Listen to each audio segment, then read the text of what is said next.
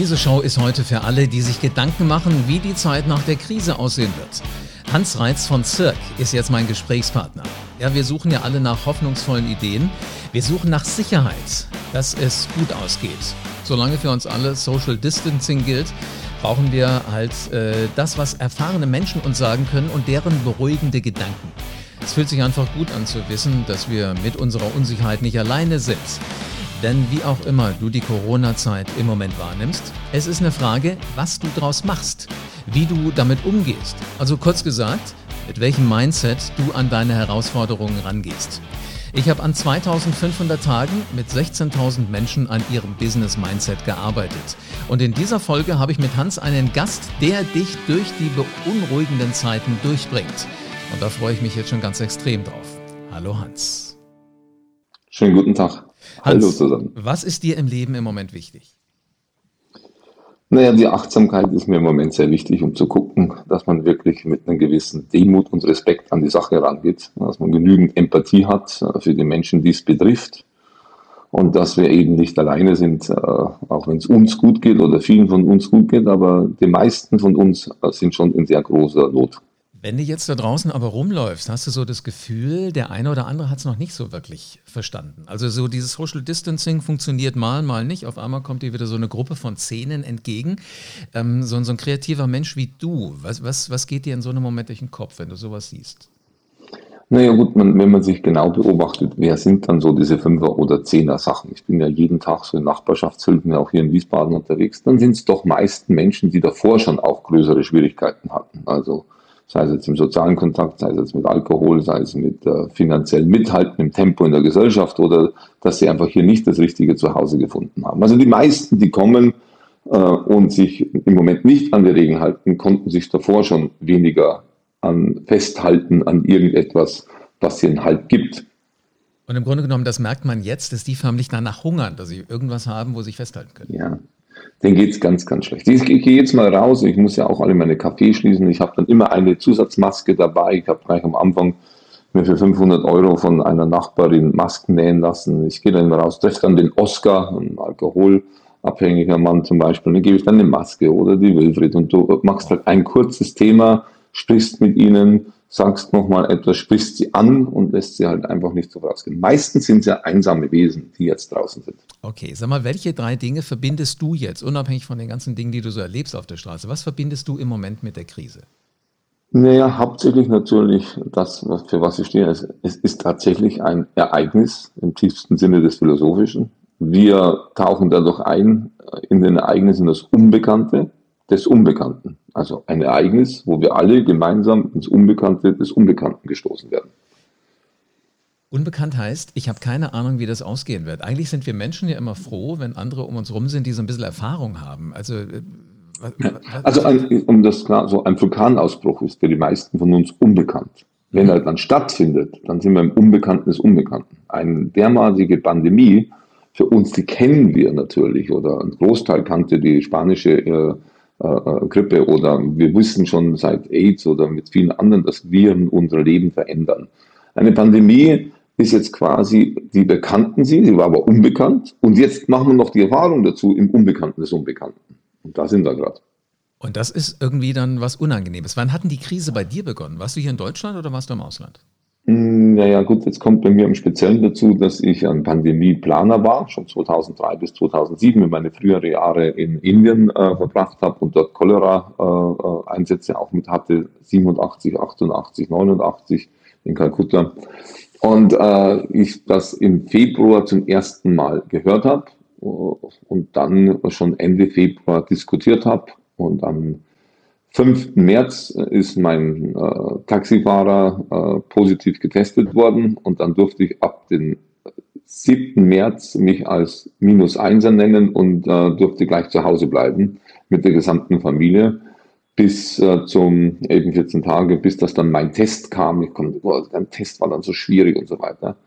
Dann hat man das bekommen. Und gleichzeitig haben sich äh, vier Mitarbeiter von mir mit angesteckt auf den Reisen und eine Person war noch in Kolumbien. Also es war sehr hart im März. Und wir haben dann ja sofort auch alles geschlossen. Wir waren ganz schnell und haben die Agentur dicht gemacht und alles zugemacht. Ja. Jetzt gerade noch einmal zurück. Der Taxifahrer hier in Deutschland oder irgendwo im Ausland? In Wiesbaden, ja, genau. In Wiesbaden, also der, der hier immer dafür da ist. Wenn der mich immer zum Flughafen bringt oder am Bahnhof und der mich immer fährt und der hatte sich äh, angesteckt in einer Rheingauer äh, Fahrgast und äh, man konnte die Kette noch sehr gut nachvollziehen und da war dann große Aufregung, ja. Glaube ich. Wie geht es ihm mittlerweile? Das war ein harter Weg für ihn. Also, ich meine, er war wochenlang in der HSK-Klinik, wo wir gerade gesprochen haben, und es waren vier Patienten dort und diese vier Patienten haben zwei einfach hardcore gekämpft. Eine hat es auch nicht geschafft und er lag halt mit dabei und du musst halt, ich selber war auch in Quarantäne schon und habe mich schon äh, in Charité vor Jahren wegen einer anderen Viren äh, kämpfen müssen und du bist halt da ganz alleine in dem. Moment. Okay. Also, und es war psychisch und für den Kopf war es hart. Das glaube ich. Jetzt geht's ihm, er ist sehr froh, wieder draußen zu sein. Der blaue Himmel, hat er gesagt, hat er so selten so schön gesehen wie jetzt. Äh, das glaube ich, ja. Das kann ich mir gut vorstellen. Sag mal, Hans, ähm, Cirque ist mehrfach ausgezeichnet worden als kreativste Agentur Deutschlands. Wie gehen solche Kreativköpfe wie ihr jetzt mit so einer komplett schrägen Situation um?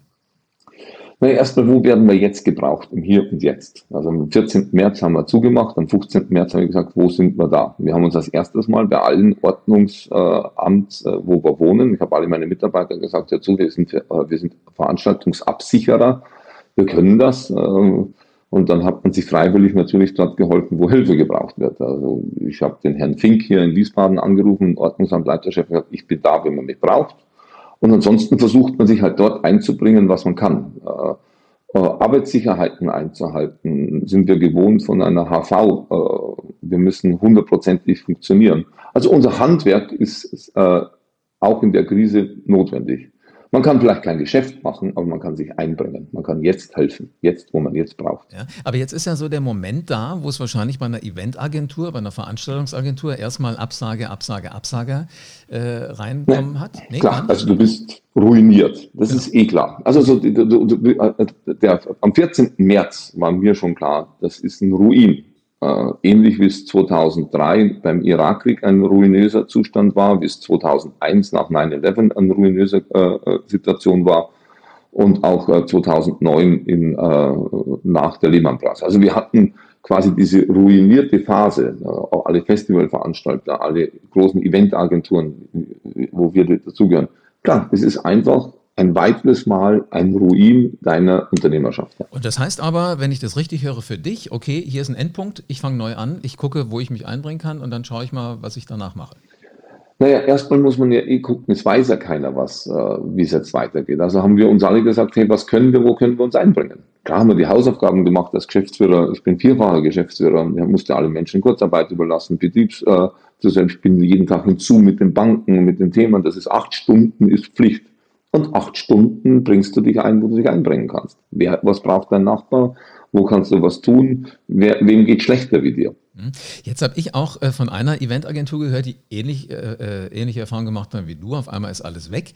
Und die sagten, naja, aber du brauchst ja immer noch Menschen. Der, äh, Freund, ein Freund des Chefs der, äh, der Eventagentur ist ein Supermarktbesitzer.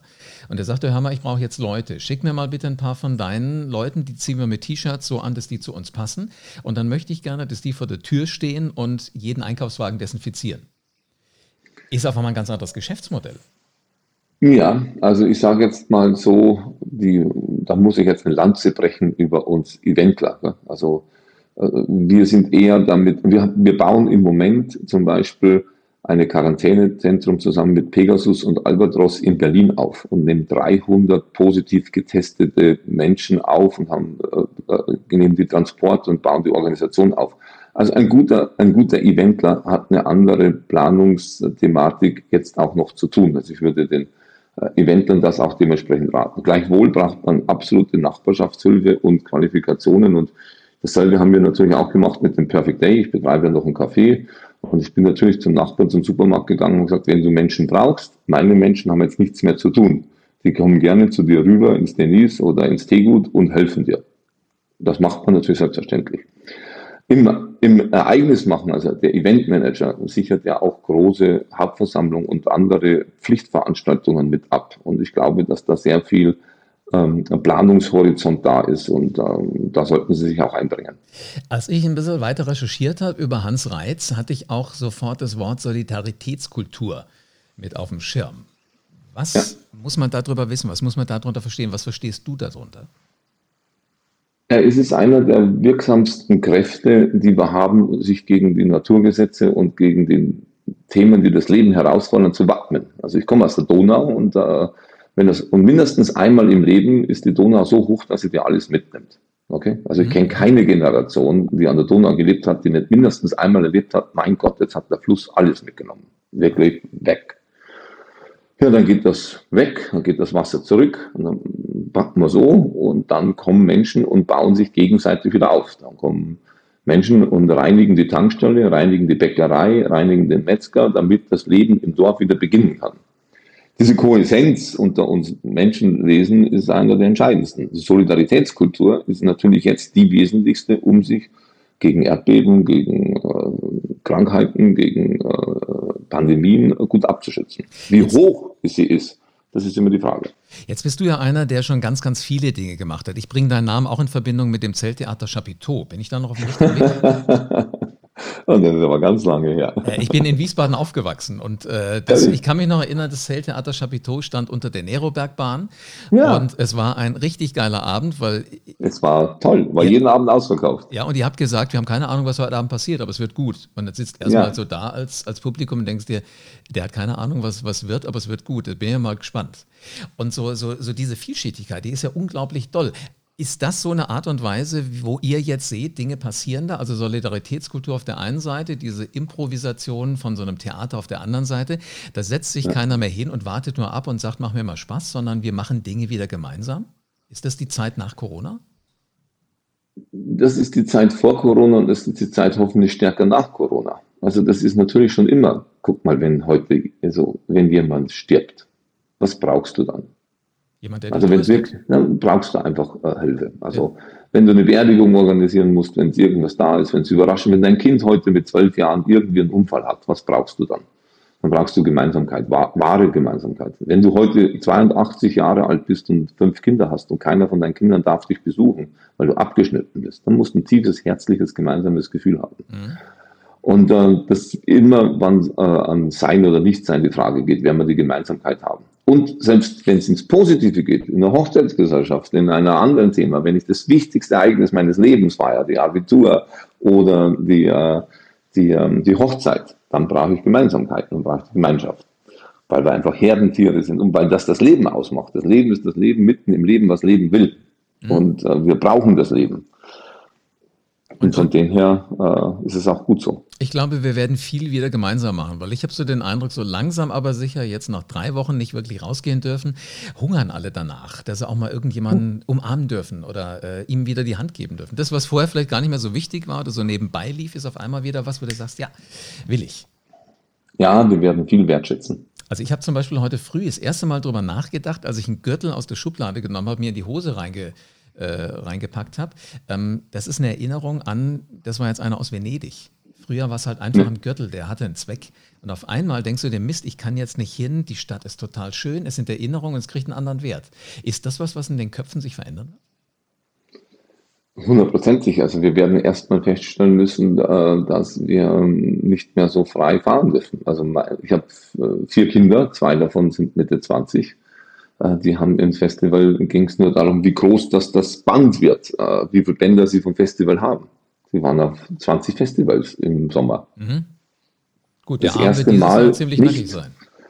Unglaublich. Äh, und ich kann heute nicht mal kurz, das wird alles neu sein. Das wird auch noch eine Zeit lang dauern. Gleichwohl werden gewisse Sachen nicht neu sein, sondern elementar und wir werden sie wahrnehmen. Und wir werden hoffentlich feststellen, dass wir sehr privilegiert sind gemeinsam. Und äh, dass wir von hier aus auch immer wieder gucken, wen geht schlechter wie mir, wen geht schlechter wie uns, für wen können wir jetzt da sein. Das ist die, also wir dürften immer jetzt gucken, nicht wie gut ging es uns davor und wie schlecht geht es uns heute, sondern wem geht es heute nicht so gut wie mir. Und für wen kann ich jetzt da sein und wie demütig kann ich die Situation sehen, weil sie ist tragisch. Jetzt muss ich aber nochmal nachfragen. Also du, du lebst ja schon ein sehr, sehr bewusstes Leben und du reflektierst auch viel, was um dich herum passiert. Das bringe ich noch nicht überein damit, dass du sagst, äh, ich mache auch mal eben noch einen Kaffee auf. Da steckt doch jetzt irgendwie mehr dahinter. Ja, beim Kaffee war es so, dass ich meinen Freund helfen wollte. Der hat in Indien ein wunderbares Vorhaben von einer Permakultur. Das ist ein, ein, Mensch, der total neugierig und sucht in der Natur mit den Naturgesetzmäßigkeiten neue Wege zu finden. Ein wahnsinnig schlauer Bauer. Und der hatte Kaffee im Wald und äh, dann habe ich für den einen Kaffee aufgemacht, ja. Also der Kaffee, den ich in Wiesbaden oder am Frankfurter Flughafen bei Perfect Day trinke, der kommt, kommt nicht irgendwoher. Du weißt, von, welchem, von welcher Plantage der kommt. Ja, ja, mittlerweile sind es keine, es sind, sind Wälder, also sind richtig Wälder. Wir sehen den Wald als ein komplettes System und dass die Natur eigentlich alle Arbeit macht, dass wir so wenig wie möglich Aufwand reintun und die Natur permanent sich eigentlich erneuert. Und äh, diese neue Form der Permakultur äh, mein Freund seit 30 Jahren äh, nach einem japanischen Vorbild und äh, der hatte Schulgeld gebraucht und dann habe ich ihm einen Kaffee hochgezogen, damit man Schulgeld bezahlen kann. Ja. Mein Gott, was, was für eine Kreativität. Jetzt lass uns gerade noch mal eins äh, zu einem Punkt zurückkommen. Was, was ich ganz äh, spannend finde auch ist, wir sind natürlich jetzt nicht beieinander im gleichen Studio, das hört man vielleicht auch so ein bisschen an der, an der Tonqualität, ja. sondern wir halten Social Distancing über die halbe Stadt ein. Ähm, ja. äh, also digital nutzen wir alles richtig. Ähm, was könnte denn in dem Eventbereich digitalisiert werden? Gibt es da überhaupt irgendwas oder ist das äh, absolut erlebnisorientiert? Nee, wie in allen anderen Lebenslagen auch werden wir äh, und sehen wir ja schon seit Jahren, dass die digitale äh, Instrumente und äh, der Handlungsspielraum und der Spielraum, den es der Digitalität gibt, ja wahnsinnig groß und wichtig ist. Sie werden aber immer eine ergänzende Maßnahme zum Live sein. Und äh, in der Ereigniskultur spreche ich ja auch von der Live-Kommunikation. Und in der Live-Kommunikation äh, spielen sie eine ergänzende Rolle, ähnlich wie für eine Hebamme oder für einen Arzt aber sie werden es nie komplett ersetzen können. Aber ein super Tool, tolle Sachen, die man machen kann damit. Und äh, wir selber haben dann auch am 10. März schon einen ersten Groß-Event äh, mit begleiten dürfen, einen internationalen äh, für Lego in Belund und haben den schon ins Netz gestellt, haben das am 10. März gemacht. Ich muss aber auch dazu sagen, dass es nicht der erste digitale Event war, sondern so viele davor.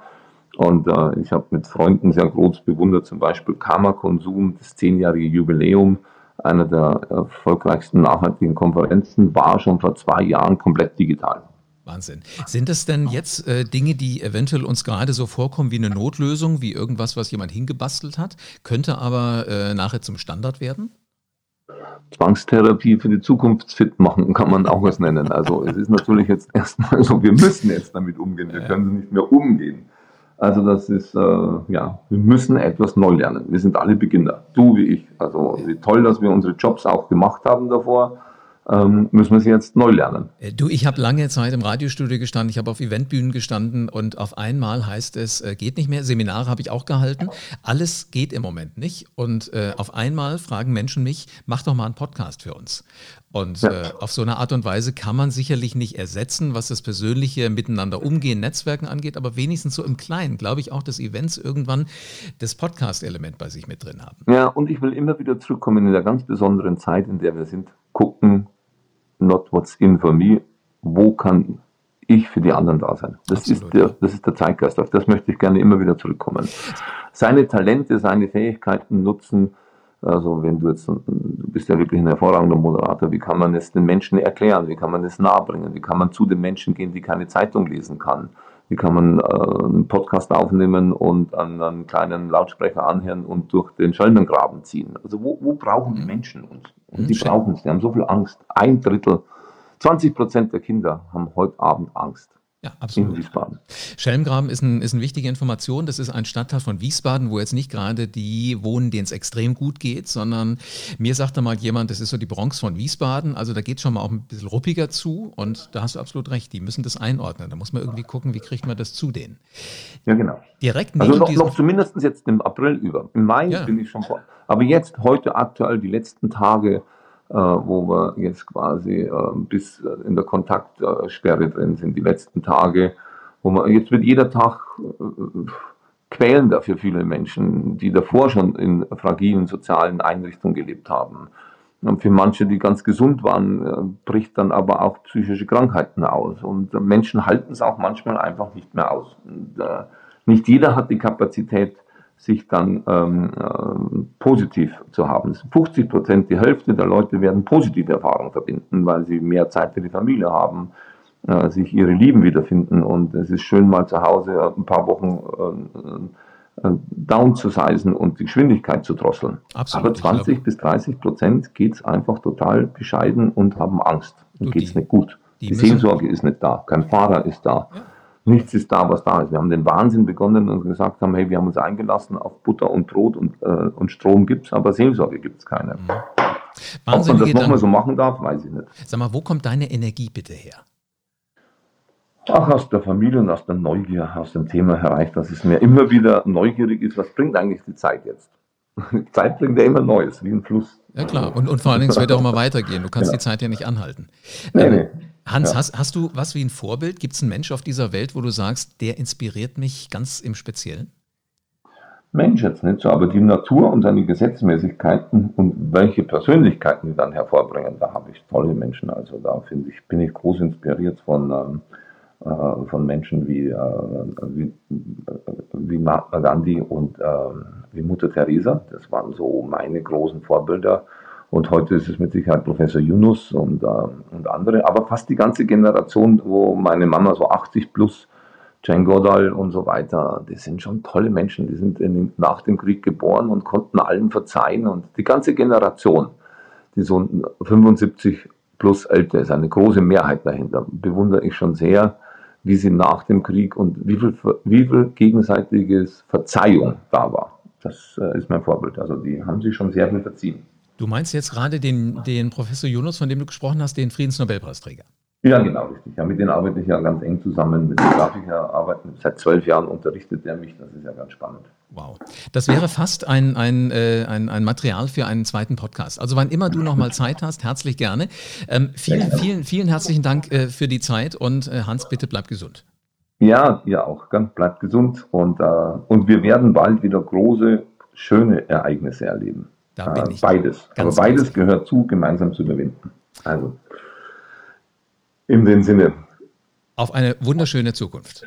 Bleibt gesund, genau. Ciao, ciao. Ganz egal, wie groß deine Bedenken da draußen sind, du selbstbewusster Macher, wie groß deine Zweifel eventuell auch sind, wie oft du dir wahrscheinlich jetzt gerade die Haare raufst, ob frisch frisiert oder äh, eher etwas schon länger, nimm all deine Energie zusammen. Ich finde, dieser Podcast ist einer von denen, die richtig mitreißen können und das auch werden. Verlass deine Komfortzone, mach Dinge, die du sonst nicht gemacht hättest. Hilf einfach mal denen, die eine, ähm, einen Block weiter wohnen oder eine Straße weiter wohnen, wo du denkst, die können Unterstützung gebrauchen. Und stell dir jetzt schon mal vor, wie fühlt sich das an, wenn die Krise dann rum ist und wenn wir alle wieder ein spannendes Leben leben? Entscheide dich jetzt und nimm dein Leben in die Hand. Und jetzt, du Macher, habe ich eine letzte Aufgabe für dich. Leg los und veränder die Welt.